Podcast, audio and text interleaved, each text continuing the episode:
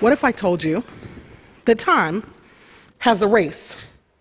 A race in the contemporary way that we understand race in the United States. Typically, we talk about race in terms of black and white issues. In the African American communities from which I come, we have a long standing, multi generational joke about what we call CP time, or colored people's time. Now, we no longer refer to African Americans as colored, but this long-standing joke about our perpetual lateness to church, to cookouts, to family events, and even to our own funerals remains. I personally am a stickler for time. It's almost as if my mother, when I was growing up, said, We will not be those black people. So we typically arrive to events 30 minutes early. But today, I want to talk to you more about the political nature of time. For if time had a race, it would be white white people own time. I know, I know. Making such quote unquote incendiary statements makes us uncomfortable. Haven't we moved past the point where race really matters? Isn't race a heavy handed concept? Shouldn't we go ahead with our enlightened progressive selves and relegate useless concepts like race to the dustbins of history? How will we ever get over racism if we keep on talking about race? Perhaps we should lock up our concepts of race in a time capsule, bury them, and dig them up in a thousand years, peer at them with the clearly more enlightened, raceless versions of ourselves that belong to the future.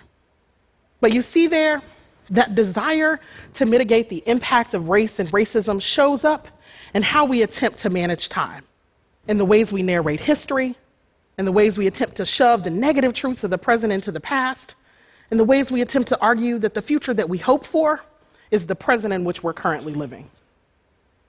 Now, when Barack Obama became president of the US in 2008, many Americans declared that we were post racial. I'm from the academy where we're enamored with being post everything. We're postmodern, we're post structural, we're post feminist. Post has become a simple academic appendage that we apply to a range of terms to mark the way we were. But prefixes alone don't have the power to make race and racism a thing of the past. The US was never pre race. So to claim that we're post race when we have yet to grapple with the impact of race on black people, Latinos, or the indigenous is disingenuous. Just about the moment that we were preparing to celebrate our post racial future, our political conditions became the most racial they've been in the last 50 years. So today, I want to offer to you three observations about the past, the present, and the future of time as it relates to the combating of racism and white dominance. First, the past. Time has a history, and so do black people. But we treat time as though it is timeless, as though it has always been this way, as though it doesn't have a political history bound up with the plunder of indigenous lands, the genocide of indigenous people, and the stealing of Africans from their homeland. When white male European philosophers first thought to conceptualize time and history, one famously declared Africa is no historical part of the world. He was essentially saying that Africans were people outside of history who had had no impact on time or the march of progress. This idea that black people have had no impact on history is one of the foundational ideas of white supremacy. It's the reason that Carter G. Woodson created Negro History Week in 1926. It's the reason that we continue to celebrate Black History Month in the US every February. Now, we also see this idea that black people are people either alternately outside the bounds of time or stuck in the past in a scenario where, much as I'm doing right now, a black person stands up and insists that racism still matters, and a person, usually white, says to them, Why are you stuck in the past? Why can't you move on? We have a black president. We're past all that. William Faulkner famously said, The past is never dead. It's not even past. But my good friend, Professor Kristie Dotson, says, Our memory is longer than our lifespan. We carry, all of us, family and communal hopes and dreams with us. We don't have the luxury of letting go of the past. But sometimes our political conditions are so troubling that we don't know if we're living in the past or we're living in the present. Take, for instance, when Black Lives Matter protesters go out to protest unjust killings of black citizens by police, and the pictures that emerge from the protest look like they could have been taken 50 years ago. The past won't let us go, but still, let us press our way into the present. At present, I would argue that the racial struggles we are experiencing are clashes over time and space. What do I mean? Well, I've already told you that white people own time. Those in power dictate the pace of the workday. They dictate how much money our time is actually worth. And Professor George Lipsitz argues that white people even dictate the pace of social inclusion.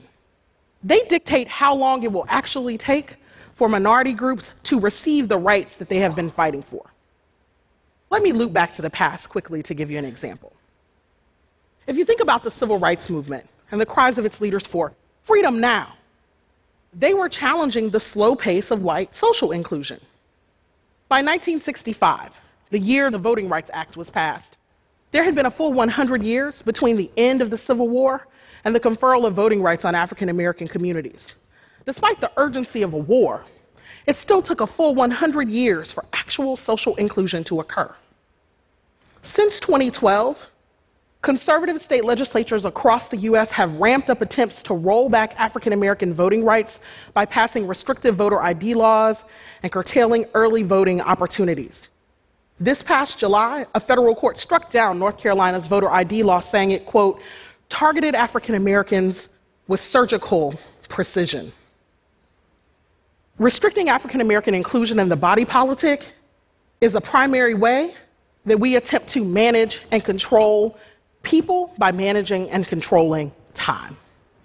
But another place that we see these time space clashes is in gentrifying cities like Atlanta, Brooklyn, Philadelphia, New Orleans, and Washington, D.C places that have had black populations for generations.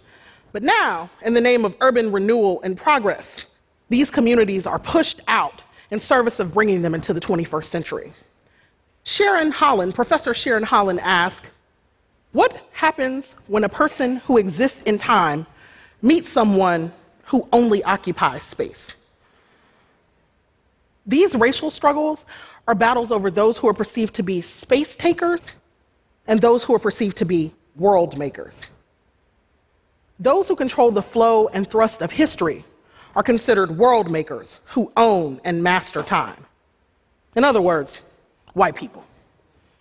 But when Hegel famously said that Africa was no historical part of the world, he implied that it was merely a voluminous landmass taking up space at the bottom of the globe. Africans were space takers. So today, white people continue to control the flow and thrust of history, while too often treating black people as though we are merely taking up space to which we are not entitled. Time and the march of progress is used to justify a stunning degree of violence towards the, our most vulnerable populations, who, being perceived as space takers rather than world makers, are moved out of the places where they live in service of bringing them into the 21st century. Shortened lifespan, according to zip code, is just one example of the ways that time and space cohere in an unjust manner in the lives of black people. Children who are born in New Orleans zip code 70124, which is 93% white, can expect to live a full 25 years longer than children born in New Orleans zip code 70112, which is 60% black. Children born in Washington, D.C.'s wealthy Maryland suburbs can expect to live a full 20 years longer than children born in its downtown neighborhoods. Ta-Nehisi Coates argues that the defining feature of being drafted into the black race is the inescapable robbery of time.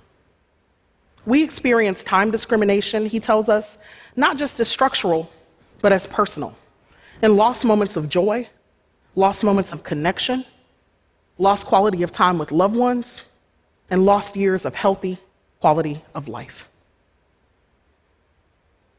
in the future, do you see black people? Do black people have a future? What if you belong to the very race of people who have always been pitted against time? What if your group is the group for whom a future was never imagined? These time space clashes between protesters and police, between gentrifiers and residents, don't paint a very pretty picture of what America hopes for black people's future. If the present is any indicator, our children will be undereducated, health maladies will take their toll, and housing will continue to be unaffordable. So, if we're really ready to talk about the future, perhaps we should begin by admitting that we're out of time. We black people have always been out of time. Time does not belong to us. Our lives are lives of perpetual urgency. Time is used to displace us, or conversely, we are urged into complacency through endless calls to just be patient. But if past is prologue, let us seize upon the ways in which we're always out of time anyway to demand with urgency freedom now. I believe the future is what we make it. But first, we have to decide that time belongs to all of us. No, we don't all get equal time, but we can decide that the time that we do get is just and free. We can stop making your zip code the primary determinant of your lifespan. We can't stop stealing learning time from black children through excessive use of suspensions and expulsions. We can't stop stealing time from black people through long periods of incarceration for nonviolent crimes. The police can stop stealing time and black lives through use of excessive force. I believe the future is what we make it. But we can't get there on colored people's time, or white time, or your time, or even my time. It's our time. Ours. Thank you.